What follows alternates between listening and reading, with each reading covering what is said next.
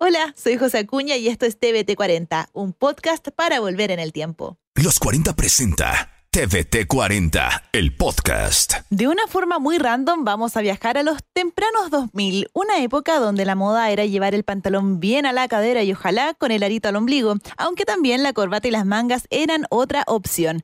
Hoy vamos a recordar algunas voces femeninas de la época en que conversábamos por mensajes de texto y MSN Messenger comenzaba a agarrar fuerza. En los 40 abrimos esa cápsula del tiempo.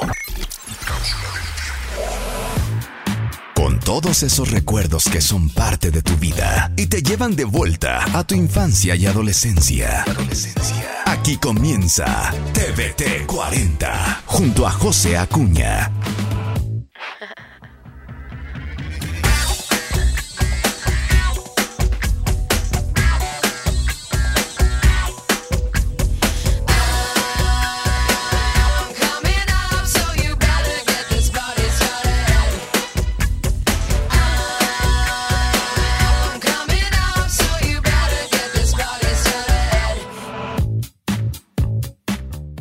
Get the Party Started salió a fines del 2001, parte del disco Misunderstood de Pink, que cobró mucha popularidad al año siguiente, donde tuvo full promoción y no menor promovía una figura femenina distinta a lo que rondaba en la época. Las niñitas buenas del pop se veían enfrentadas a esta chica mucho más empoderada que buscaba diferenciarse del resto y con una voz totalmente distinta que en un principio no estaba relacionada tanto al pop. La popularidad de Pink subió como la espuma y por lo mismo estrenó tres sencillos de esta placa en el 2002. Don't Let Me Get Me, un tema donde hablaba de los estereotipos provocados por artistas como Britney Spears, Family Portrait, donde habla de su drama familiar personal en un ritmo mucho más under, y Just Like a Pill, donde desarrolla las relaciones tormentosas e incluso el abuso de drogas.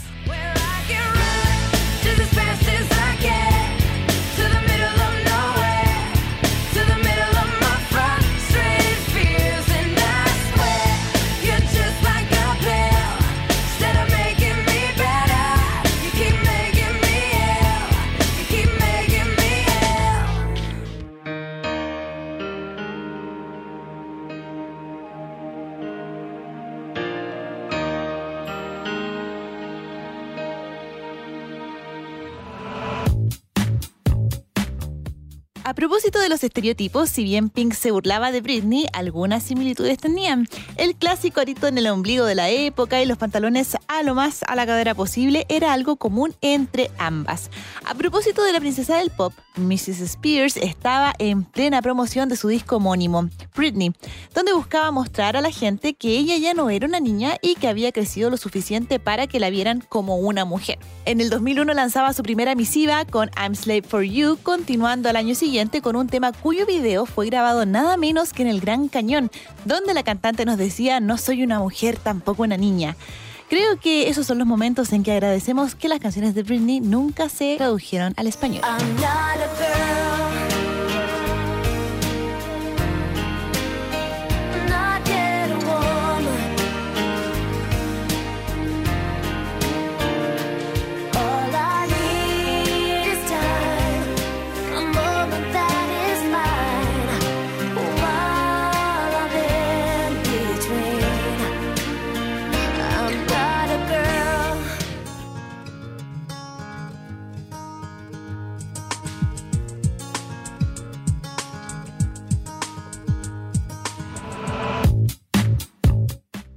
Branch es un ícono de la balada en inglés del 2000. Con una guitarra logró un par de canciones pegajosas que nunca olvidamos y una de ellas, la gran Everywhere, un tema perfecto para todas las que tenían un amor que se les aparecía en todos lados.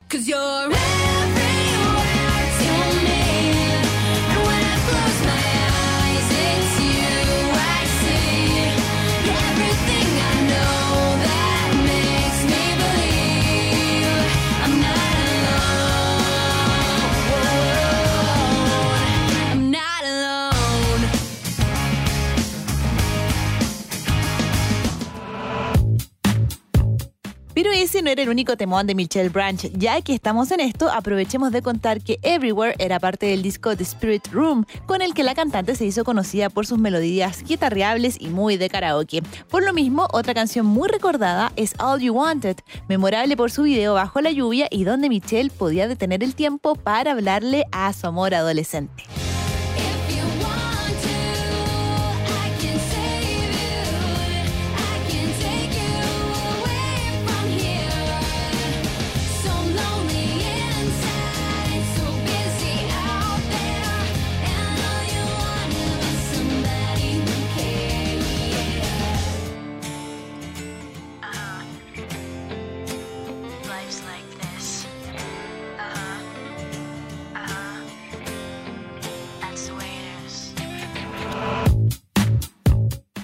Pantalón a la cadera y arito en el ombligo, o algo similar. Mientras Michelle Branch usaba unos clásicos jeans y polerón, había otra que iniciaba una nueva tendencia en la moda y venía nada menos que de Canadá. Avril Lavigne se sumergía en el mundo de la música con su primer disco Let Go de 2002, con un éxito impensado. Vestida de camiseta blanca y pantalones cargo, usaba nada menos como accesorio corbata y mangas, lo que enloqueció a más de una dando inicio a un nuevo quiebre en la moda. No menor, por ese entonces la cantante declaraba en las revistas que nunca usaría vestidos y faldas, algo olvidado por allá en su segundo material y no muy lejos, de hecho en el 2003.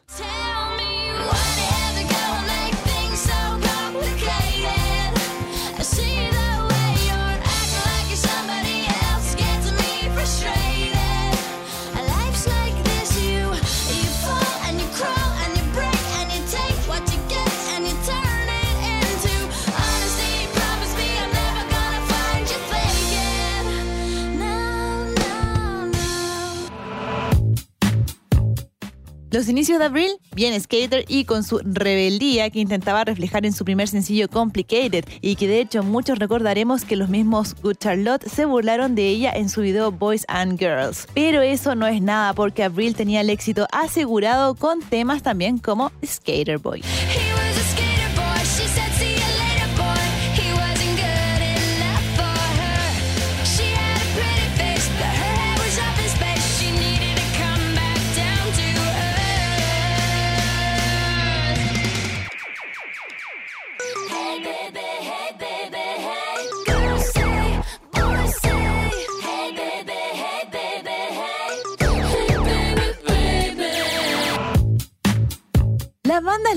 Por mujeres tampoco se quedaban atrás. No Doubt tenía a mano su disco Rock Steady con joyas musicales como Hella Good, Running y Underneath It All. El pop ska de la banda se mantenía fresco, aunque con algunos detalles tomados de la música electrónica y quedando entre los 500 mejores discos de todos los tiempos de acuerdo a Rolling Stone. Y por cierto, en diciembre de 2020 este material cumple nada menos que 18 años.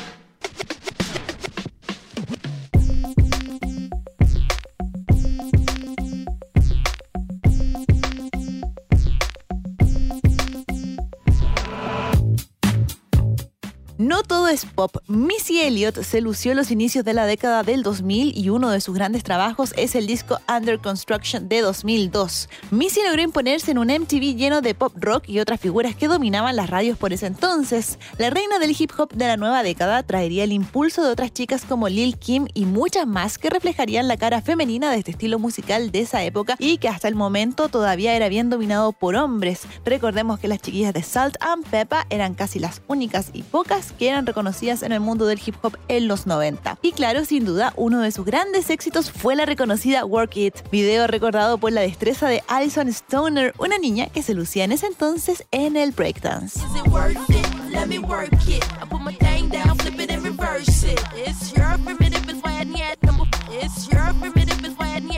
If you a big, let me search it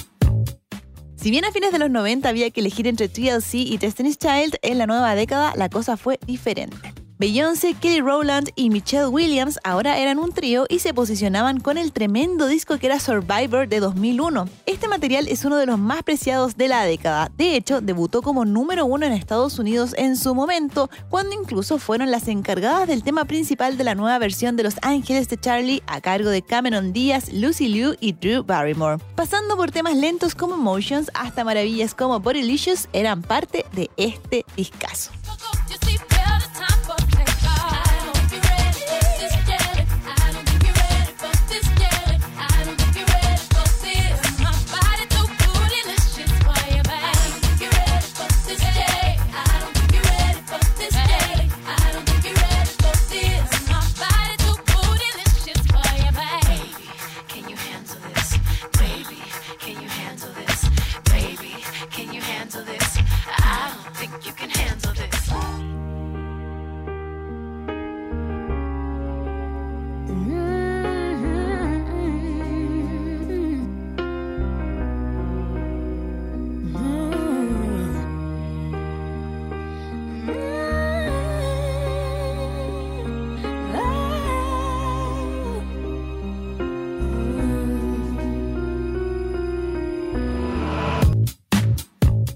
Cristina Aguilera estaba en un cambio radical en el 2002 cuando lanzó Stripped. Al igual que Britney, intentaba salirse del canon de niña angelical, solo que Cristina le puso con todo a un look más sensual y osado que la otra princesa del pop. Este disco sin duda dejaba ver y oír todo el talento de la cantante en temas como Beautiful, Fighter y Dirty, una canción cuyo video recordarán transcurría en un ring de box y con algunas alusiones a flashback con el baile bajo el agua.